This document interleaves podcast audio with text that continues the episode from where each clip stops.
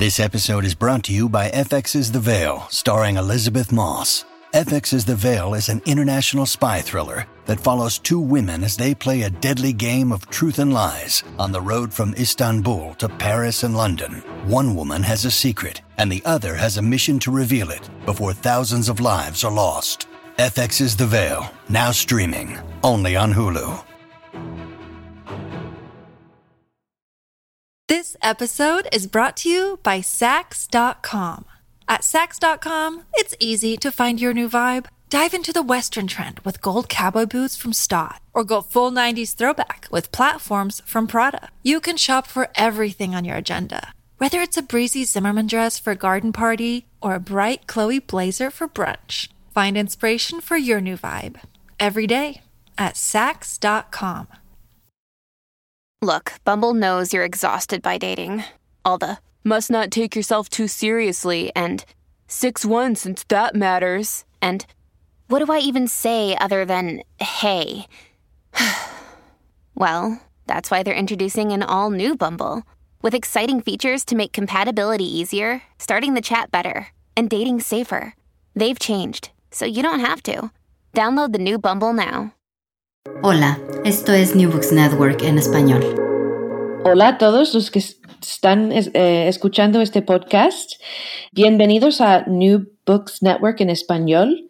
Este canal sobre la teoría crítica es un canal del New Books Network en general. Yo soy Candice Skiba y hoy tenemos el placer, el gran placer, de hablar con Irmgard Emmelheins de su libro que recién salió, eh, Toxic Loves, Impossible Futures, Feminist Living as Resistance. Así que, Irmgard, ¿quieres introducirte un poco, hablar de, de tu biografía? Gracias, Candice. Es, un honor estar aquí contigo. Muchas gracias por la invitación. Me emociona mucho tener esta conversación contigo sobre mi libro. Uh, ¿Qué te puedo contar de mí? Nací en la Ciudad de México, crecí en Puebla y me fui a hacer estudios de graduados, eh, acabando la licenciatura. Hice una maestría y un PhD y me, me, sirvieron como pretexto para viajar, ¿no? Y después de unos 12 años fuera de México, pasé por París, Berlín, Venecia, los territorios ocupados palestinos, Turquía, Jordania, Brasil, Guatemala. Wow. eh, regresé, regresé a México, ¿no? Y aquí soy profesora en una escuela de arte que es pública que se llama La Esmeralda y en una escuela de artes aplicadas que se llama Centro y ahí doy clases de cine documental. Ah. Uh -huh. Entonces, a, a, además de escribir, también tienes otros proyectos creativos que haces. Pues mira, tengo uno de pronto me invitan. Tengo uno que es, se llama Artists and Presidents, mm. que es de una artista eh, estadounidense que se llama Constanza Hockaday, que vive en Los Ángeles, que ella invitó a un grupo de escritores y artistas a imaginarse que son el presidente y entonces a hacer un, un discurso presidencial y a hacerse un retrato como presidentes. Entonces es como mi más eh, proyecto más reciente que no tiene que ver con la escritura, ¿no? Pero con la reflexión, la autorreflexión, eh, increíble. ¿Y esto va a ser un documental o va a ser no, un ensayo fotográfico? Funciona como una página web y ahí están los retratos de los presidentes y están los discursos como un podcast. Mm. Y entonces yo hice mi, la versión del podcast en inglés y en español y colaboré con un colectivo, con una pareja de artistas que se llaman Lake Berea para hacer el retrato, que fue una colaboración súper divertida. sí. Así que sí, parece que um, la colaboración te, te, te, inspira, ¿no? Sí. O sea, que te gusta colaborar. Es que, ¿sabes qué, Candace? Como que estoy como que en, en, mi libro justo una de las críticas que hago es esta noción moderna de la individualidad y cómo eso es parte del problema. Y entonces llevo como un ratito tratando de colaborar. Eh, primero armé un grupo de escritores de mis con mis alumnos de cine y les dije, Chávez, enséñenme a escribir guiones. Mm. Y escribimos un guion que seguí puliendo con una cineasta noruega y después esta fue una como comisión, escribí un guion eh, que más bien fue como más la investigación histórica de una personaje que es una espía rusa en México, en, el, en plena Guerra Fría. Entonces eso me dio chance de meter personajes como una guerrillera poblana, eh, Elena Garro, una Matahari que es eh, de, de, la CIA, que estuvo en Miscuida en el asesinato de JFK. Ah. Súper divertido, como la historia de la izquierda en Guatemala. Entonces, eso tiene que, que, ser algo, espero algún día. Y eso lo hice en colaboración y también eh, he escrito un ensayo a seis manos con Ignacio Sánchez Prado y Osvaldo Zavala. Y ahorita estoy trabajando uno con Don Paley. Entonces, eso de, de hacerla, creo que es como como ir en contra de esa noción monolítica del autor, la autora, eh, y, a repensar la individualidad ¿no? y la autoría, en, estableciendo esta colaboración. Pero no es fácil. Claro. no es súper fácil, no es nada fácil. Es difícil por, por estar en diferentes lugares o por, por tener diferentes estilos de, ver las, los temas, sí, por todo, ¿no?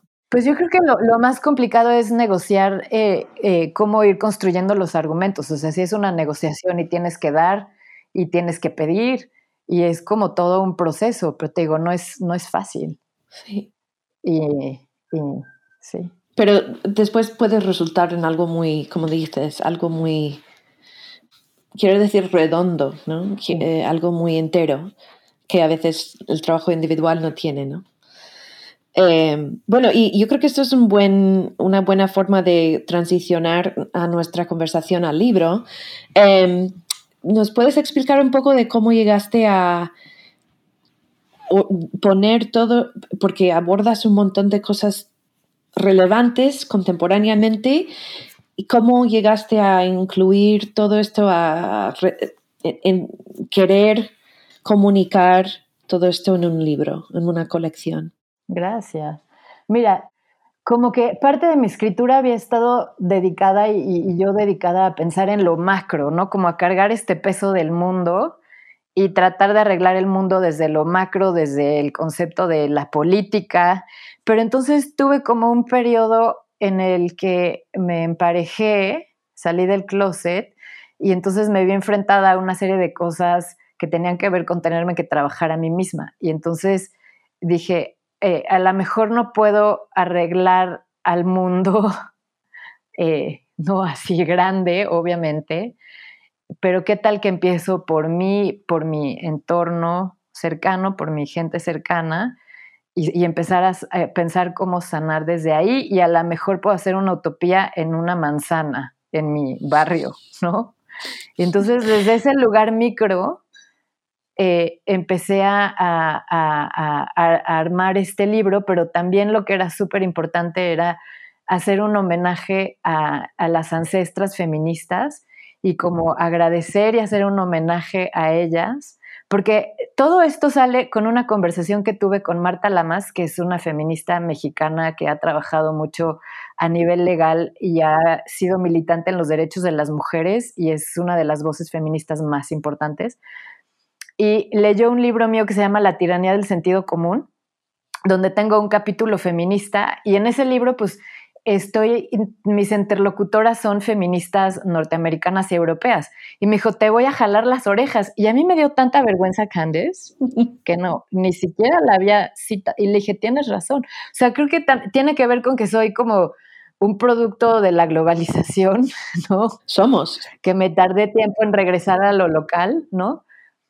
Y dije, tiene razón. Y entonces por eso empecé a incorporar como su pensamiento al mío, que fueron como influencias tempranas cuando estaba estudiando en Puebla hace 20 años, pero me hizo darme cuenta que, había que poner esto al frente y hacer un, un homenaje, ¿no? Y entonces también hay, hay, como una cosa de la academia y del mundo de las ideas, que es como esta competencia y poner tu visión por encima de alguien más y negar a alguien más.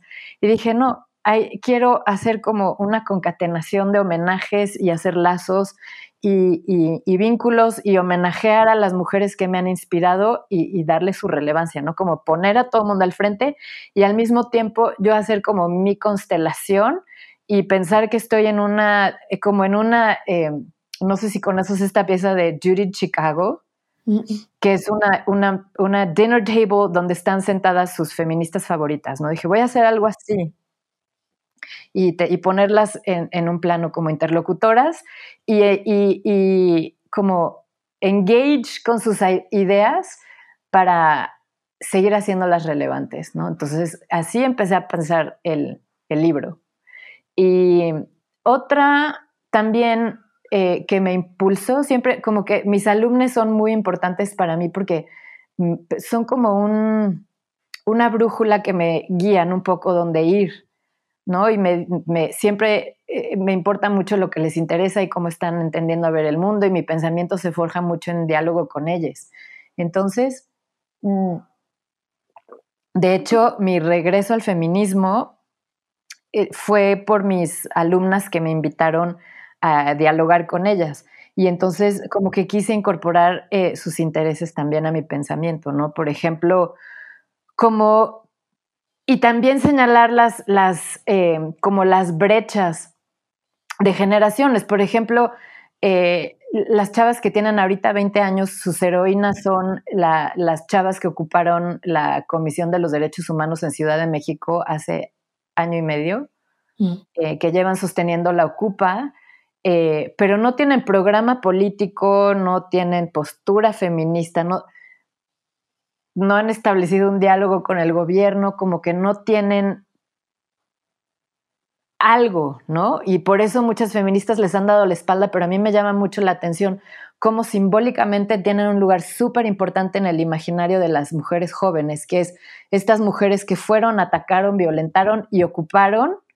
Como una cosa que me parece problemática es que se, ellas se consideran a sí mismas víctimas del Estado mexicano, ¿no? Mm que es muy problemático, pero me parece también muy sintomático de esta generación. Entonces es otro de los diálogos que retomo en el, en el libro, por ejemplo. Esto, para mí, lo que me llama la atención es la idea de, del feminismo. Yo creo que a veces hay personas que em, usan el término sin entrar en lo pragmático del término, ¿no? O sea, que incorporar prácticas feministas en su escritura, enseñanza, etc. Y esto es em, una cosa que para mí fue bien importante en la forma en la cual escribiste el libro, ¿no? Entonces, si quieres hablar un poco de, del formato, de, de cómo llegaste a incluir tantas voces sin, como dijiste, sin poner, ponerlas en competencia o en conflicto. Claro, no, como que una de, los, de las metas que me puse fue, si no tengo algo que bueno que decir de alguien, mejor no lo pongo en el libro o trato de buscar lo bueno, ¿no? Porque ya, o sea, como que hay suficiente violencia allá afuera. Y sí traté de incluirlas lo mayor posible. Y, mm, por ejemplo, mientras iba también saliendo cosas eh, las trataba de incorporar, como mientras estaba escribiendo el libro salió un libro de una chilena que escribe sobre la historia de las mujeres malas, mm. como las Lizzie Borden de Chile, y la, la, pude meter, ¿no? Y en la versión en español también pues van saliendo, ahí está como el libro nuevo de Gabriela Wiener o, ¿no? Como cosas más nuevas que voy tratando de incorporar, un diálogo con Jasna Aguilar como ya más concreto, este escritora Mije, pero también eh, bueno, en el título hay un guiño, obviamente, a Sara Ahmed, eh, esta feminista, ¿no? Que tiene el concepto de, las killjoys eh, o las, las, aguafiestas. Y como que mi interpretación del conocimiento situado era como partir de, de, de mí, de mi experiencia personal de mujer, reconociéndome como sujeto atravesado por el género y construido por el género, que la verdad hasta hasta muy recientemente empecé a, querer entender y absorber porque siempre estaba como metida en diálogos de hombres. Mm. Hasta que dije, no, ya, como tengo este libro que es mi tesis de doctorado sobre Godard. Y entonces, como que digo que son mis daddy issues, ¿no? Y entonces ya acabé con mis daddy issues.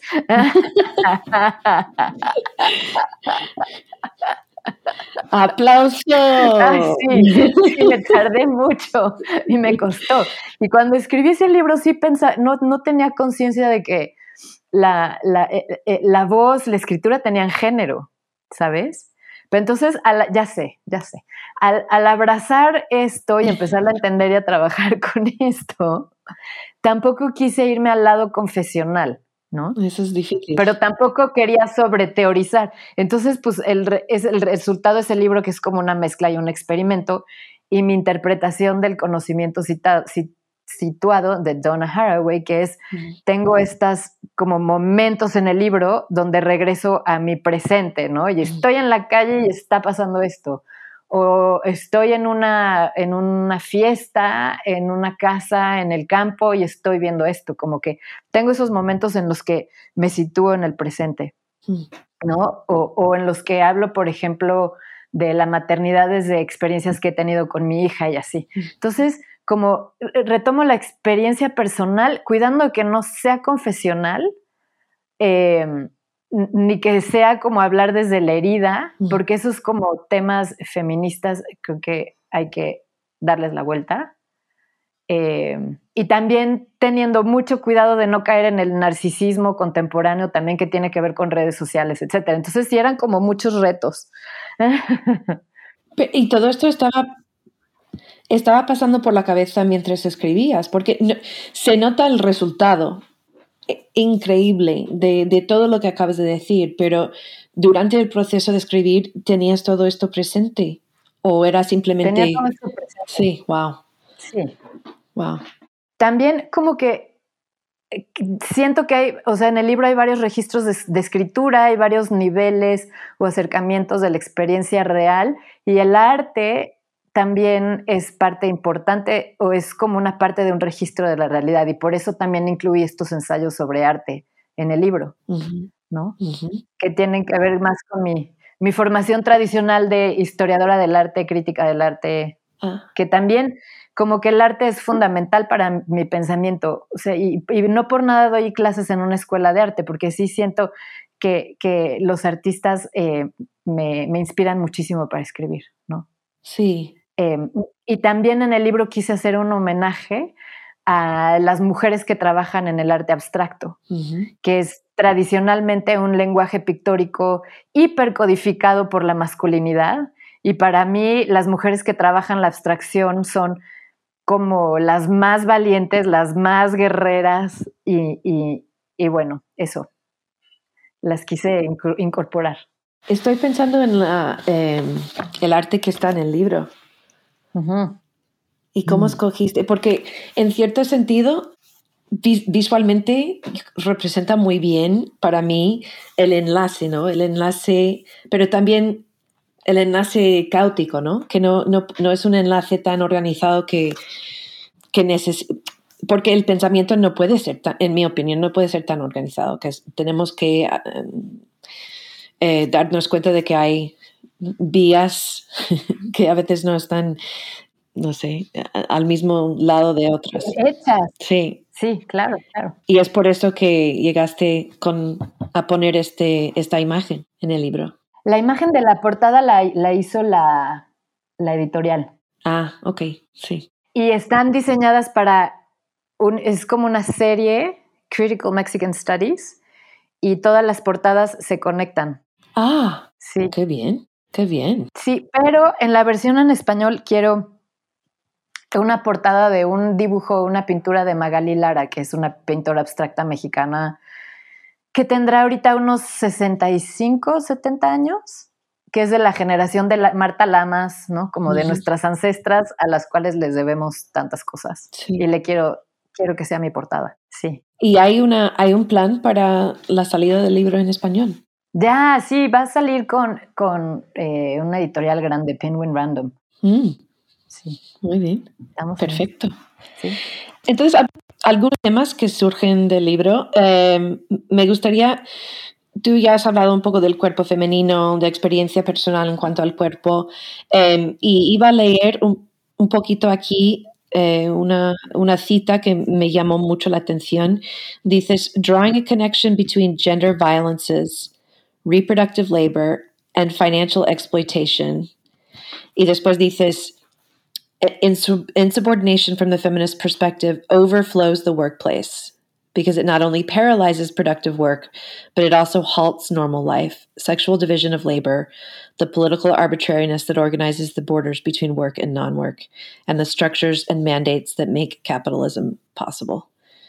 Así que eh, esta triangulación que haces con el cuerpo, la economía, la experiencia, la existencia, ¿Puedes hablar un poco de esto? Sí, bueno, eso también estoy hablando de esto en el contexto de la huelga feminista que inventaron las argentinas y que Verónica Gago escribe este libro articulando, ¿no?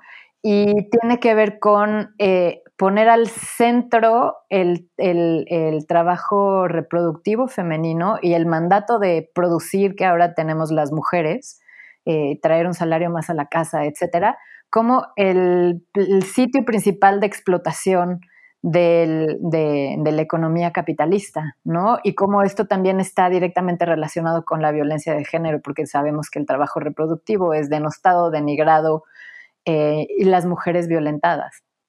Entonces, eh, la huelga feminista es súper importante porque pone, al poner al trabajo femenino eh, entre paréntesis o en suspensión, hace visibles eh, a las mujeres a través de su ausencia en el espacio público y en el espacio privado. Entonces, en México ha habido dos huelgas feministas y han tenido como mucho apoyo, gran respuesta. Incluso las corporaciones empezaron a apoyar las huelgas feministas, los bancos, todo el mundo. Y fue enorme y me parece como una herramienta que todavía tenemos mucho por explorar, que además se puede hacer a partir de este eje trabajo reproductivo, violencia de género y, explotación financiera, también podemos concatenar a la lucha feminista con la lucha por la defensa del territorio, si consideramos que la misma violencia hacia el cuerpo femenino la estamos ejerciendo en contra de la tierra y de las poblaciones originarias, ¿no? que es la misma lógica de violencia.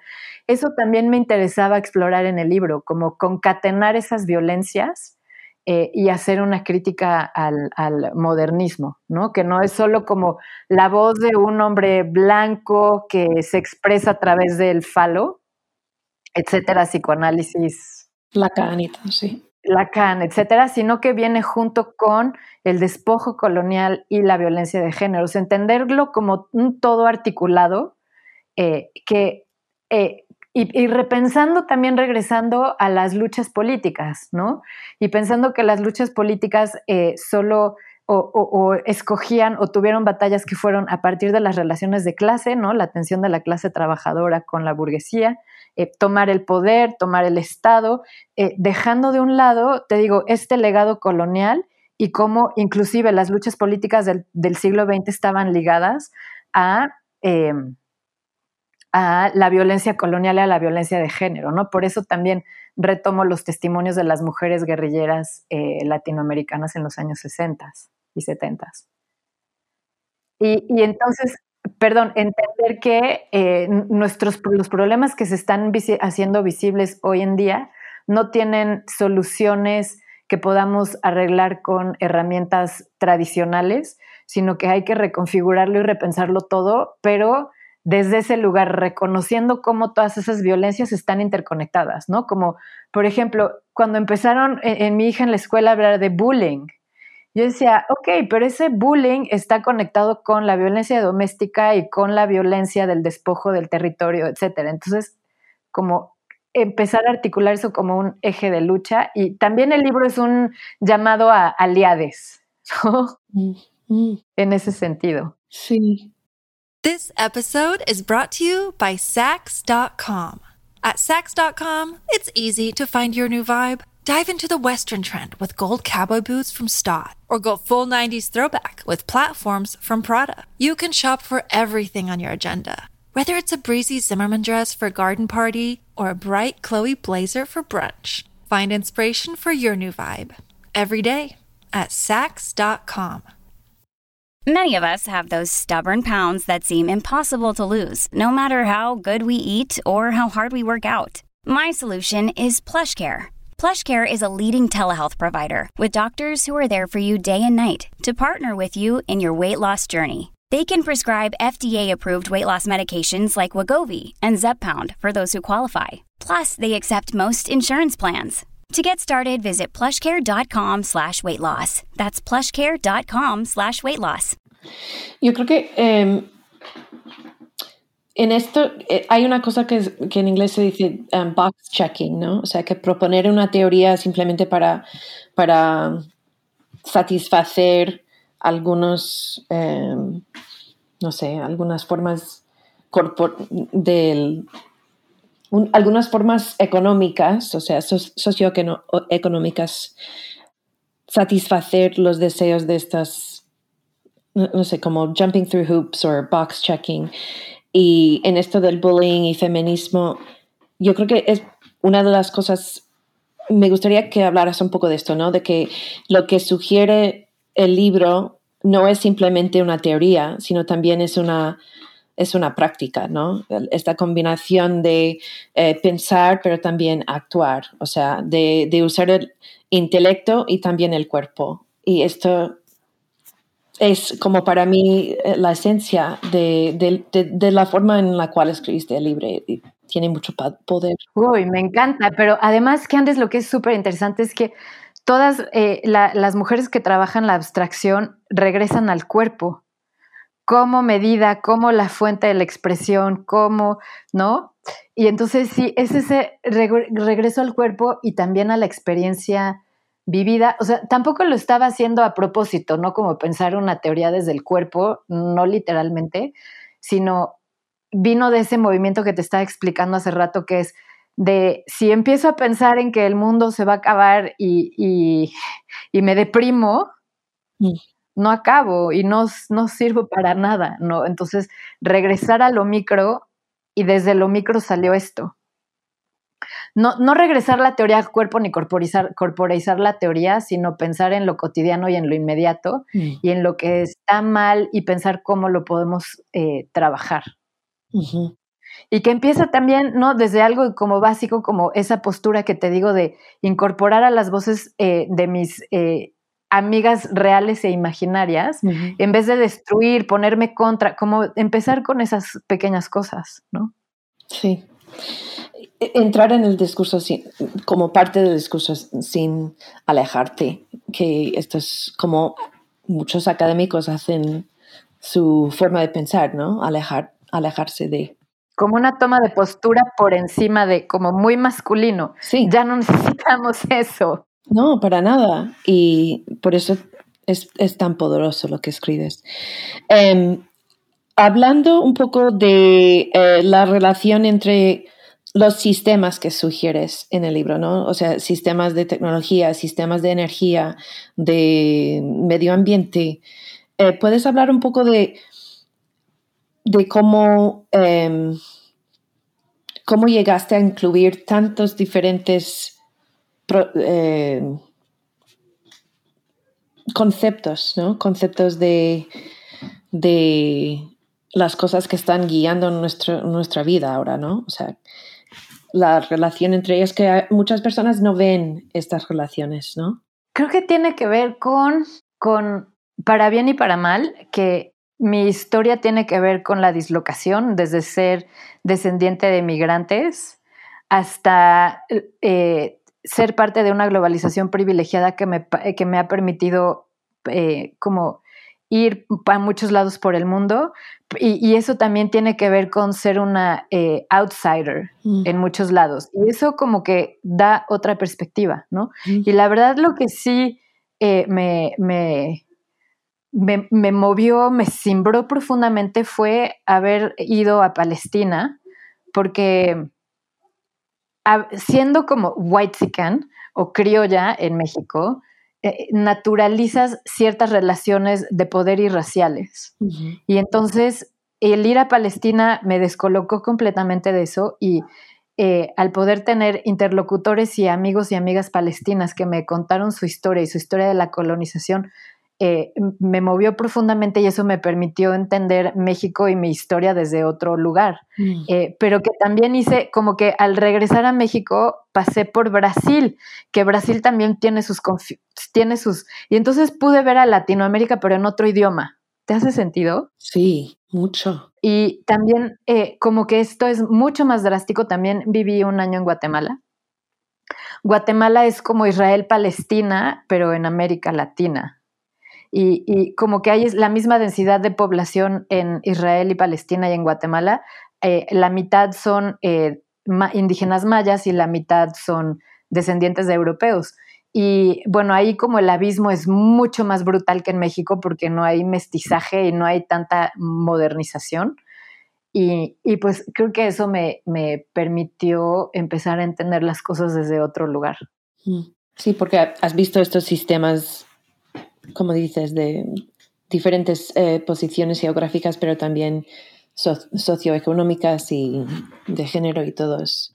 No, también como el ser extranjera en muchos lados y aprender otros idiomas también eh, hace que pongas a tu cultura como en otro plano y la veas a distancia, tu propia cultura.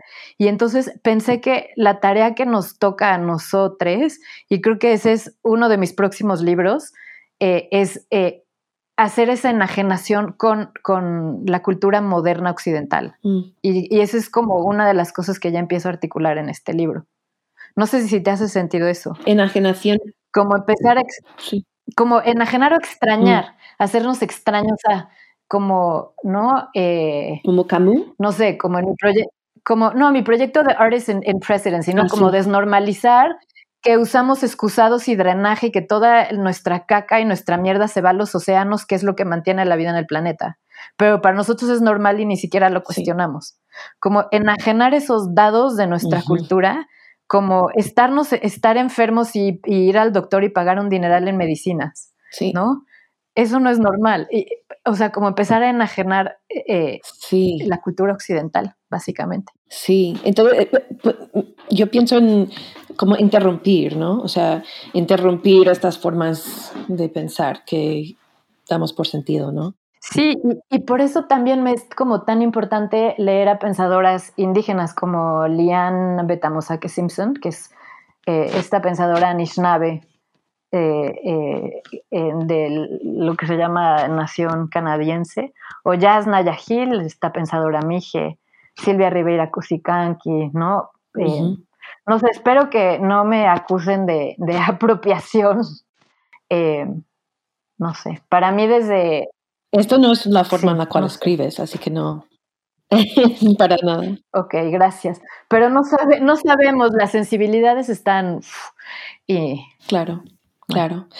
Y, hablando del lenguaje, em, es difícil, o sea, escribes, primeramente escribiste este libro en español, ¿verdad? O sea, sí. Eh, y entonces traducir esto, esto en inglés tiene que haber sido difícil, no por, por el talento lingüístico, sino por los conceptos que son tan, son tan em, lingüísticamente variados, ¿no? ¿O esto no fue tu experiencia? Como ese trabajo de traducción lo hago constantemente con mis alumnos y alumnas. Wow. Y y no, soy, soy muy mala maestra porque a los pobres siempre les doy eh, una carpeta de lecturas eh, en inglés y no me molesto en buscar celas en español. Ellos a veces me ayudan con eso. Y entonces todo el tiempo tengo que hacer esa traducción. Es como un poco por pereza, por dejadez, no sé. Y, traducir me gusta. Eh, de hecho, tengo un, un trabajo de traductora legal de repente que he hecho casos súper interesantes y duros. Eh, y es como hacer jogging, como un ejercicio, como, no sé, como jogging intelectual, puede ser.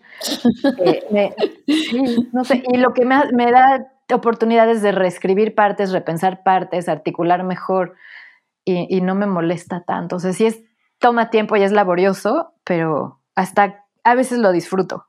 Estoy pensando que puede ser también una forma de repensar lo que, lo que habías escrito, ¿no? O sea, que cómo se comunica en, un idioma y en otro puede no sé, aumentar el resultado, ¿no? Puede ser. Y luego me tomo muchas licencias. Trabajo con una editora venezolana que me dice, tus anglicismos. Yo, perdón. Bueno, una cosa que los ejemplos que das aquí para contextualizar algunas teorías son increíbles. Hablamos un poco del arte, también hay fotografía em, y cine, lo cual tiene, tiene sentido por tu em, experiencia académica, ¿no? Eh, ¿Quieres hablar un poco de cómo, cómo llegas a cómo coleccionar todos estos textos que incluyes? Porque mencionas un montón de cosas sin ser una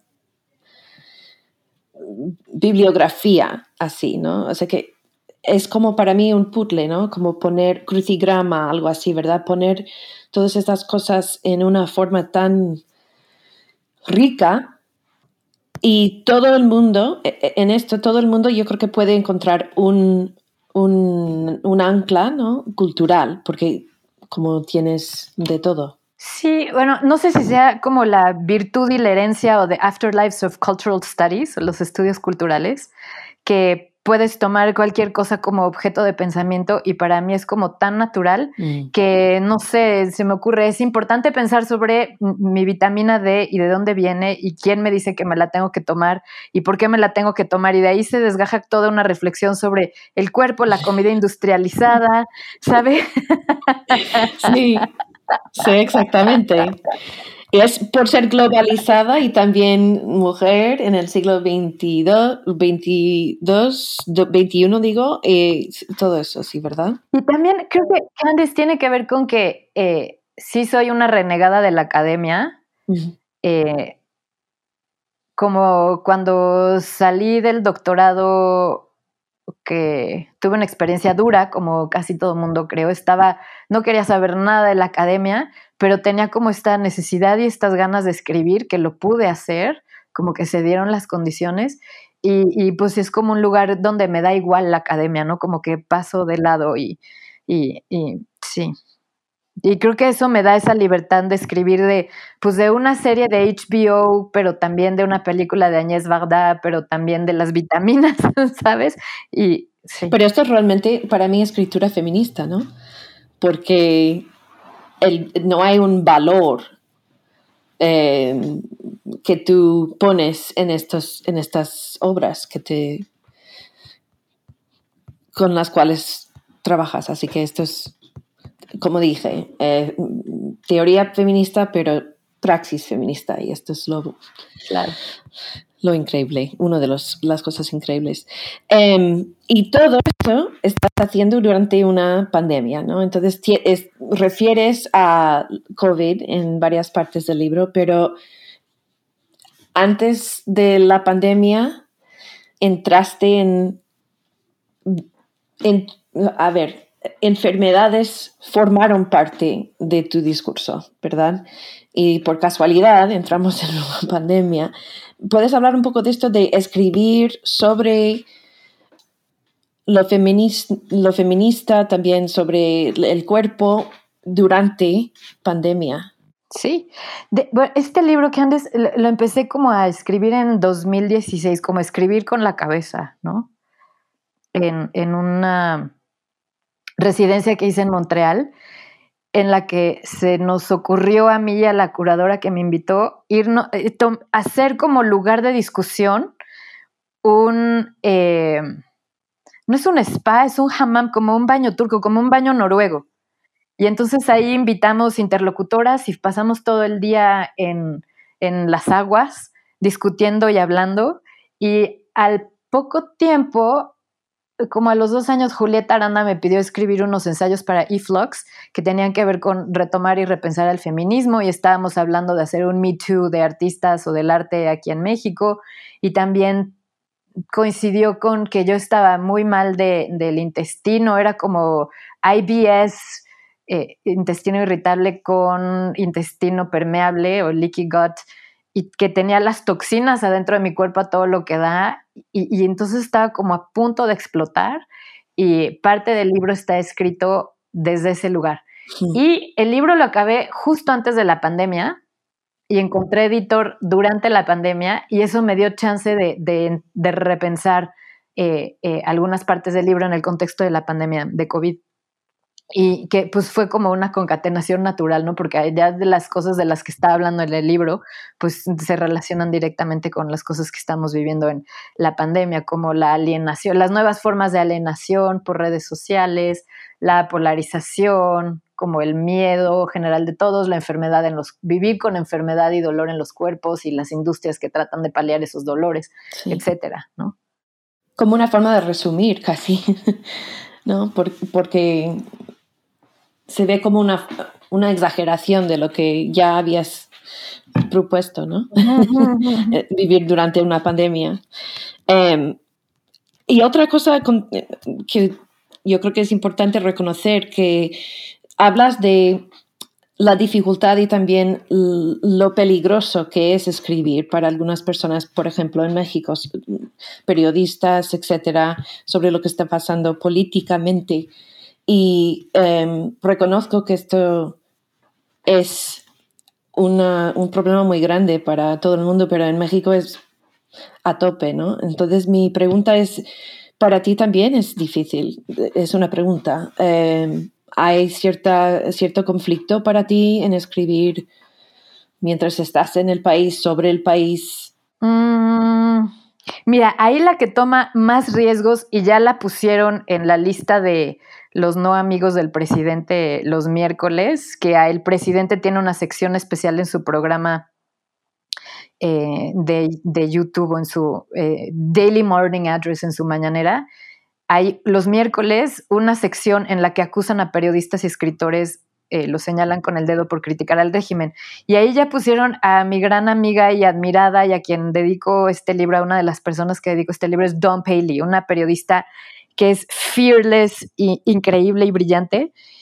Y mm, pues ella, ella, el tipo de escritura que ella hace sí es más riesgoso. Yo creo que no tengo tanto miedo, aunque em, cuando vayan a salir, cuando vaya a salir la tiranía, la versión de mi libro de la tiranía, ya post-liberal, haciendo una crítica a la cuarta T, no sé qué vaya a pasar. Mm. Eh, ahorita no tengo miedo, pero sí a una periodista la acaban de matar en Tijuana el año pasado, ¿no? Sí. Eh, no sé, están pasando cosas muy raras como periodistas muy críticos al régimen ya están publicando notas positivas, eh, a un periodista eh, un poco cercano eh, lo está atacando Hacienda, la oficina de los impuestos, le están haciendo una auditoría exhaustiva hasta sus abogados. entonces, no sé, pero creo que... Mm, lo que escribo no, no, no, va a ser como tan grande como para que sientan una amenaza allá afuera, ¿no? Mm, y lo que hace Don Paley es como mucho más grande en ese sentido, por ejemplo. Sí, bueno, menos mal, menos mal para ti, porque es eh, pensar, no sé, tener una experiencia tan eh, llamativa como tener miedo de de la intelectualidad es una cosa, forma parte del discurso contemporáneo, ¿verdad? Desafortunadamente. Sí, Una cosa más que me gustaría em, abordar en nuestra conversación es la idea de em, lo que es ser feliz, ¿no? Porque hablas de esto un poco, ¿no? La felicidad o las emociones em, como parte de resistencia. Y esto me llamó mucho la atención porque no es amargura, no es enfado, es, es una forma diferente. El, amor forma parte de tu, discurso. Así que si puedes hablar un poco de esto, cómo llegaste a, este punto. Gracias, Candice. Como una muy grande inspiración es eh, Bell Hooks, que descanse paz, que habla eh, desde el feminismo a partir de la sanación por la violencia doméstica, ¿no? Y en repensar al amor desde, desde allí, desde esa eh, experiencia de violencia vivida e internalizada. Em, otra parte es como pensar cómo todo el sistema capitalista nos vende cierta idea de felicidad y cómo conseguirla. Y como que la noción de felicidad tiene más que ver con como un femenino un feminismo gozoso que está inspirado en Agnès Varda. Mm. Como que su, cine es muy eh, importante para mí en ese sentido. Eh, por ejemplo, pensar la película que ella hizo que se llama Una canta y la otra también, que es eh, hablar del feminismo desde la amistad de dos mujeres que van apoyándose mutuamente a lo largo de la vida y apoyándose para, para, para sobrepasar sus dificultades y que al mismo tiempo viven un despertar feminista, también juntas. Eh, es desde ese, desde ese lugar que hablo la felicidad o el feminismo gozoso. No porque esté denostando a las killjoys o a las feministas emputadas, sino porque quiero eh, buscar eh, un lugar más allá del imputamiento. Yo también estoy muy enojada y muy imputada y que antes si tuviéramos 20 años estaríamos en la calle rompiendo cosas con una capucha, Sí, este, sí. Pero como que creo que después de acomodar, trabajar, canalizar ese enojo que es muy justificado y muy válido, eh, necesitamos un remanso para empezar a construir desde otro lugar. Esa es mi experiencia personal. Y se, nota mucho en, como te he dicho, la relación emocional que, tengo con el libro ahora tiene que ver con mi reacción emocional, ¿no? Que ha sido muy bonito, muy variado y em, es como un, no sé, una, un catarsis. Y yo creo que es, es lo que explicas es, es un catarsis, ¿no? O sea, no es eh, teleológica, pero es, un, es algo, em, una forma de reconocer dónde estamos, por qué estamos aquí y qué podemos hacer para cambiar lo que está pasando, reconocer más lo que está pasando en el mundo.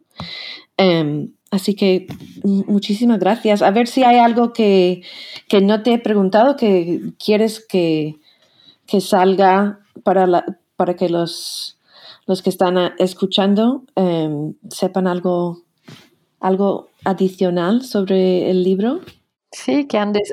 Me hiciste llorar con lo que me acabas de decir, unas lagrimitas. Em, creo que para. O sea, lo que yo he aprendido es em, que para estar a la altura de los tiempos no necesitamos un plan para ir a destruir o a cambiar al mundo, sino estar en nuestro cuerpo, estar sanas y, cultivar eh, los lazos eh, que nos hacen fuertes, que es con, con, gente afín, gente que nos apoya y también como sanar lo roto, encontrar formas de sanar lo roto y así vamos a estar a la altura de los tiempos que antes, creo. Empezando con nuestra relación ahora, ¿no? o no empezando, pero continuando con esto, ¿verdad? Así sí, sí. Construyendo. Te agradezco. Yo te agradezco un montón, un montón. Em, bueno, entonces yo creo que esto va a ser como el final de nuestra entrevista, pero no el final de nuestras conversaciones. Em, muchísimas gracias otra vez y espero Em, esta, esta entrevista se va a hacer en inglés también, entonces podemos esperar para poner esto en el New Books Network en inglés. Así que muchas gracias. Genial. Gracias a ti. Gracias por escuchar New Books Network en español.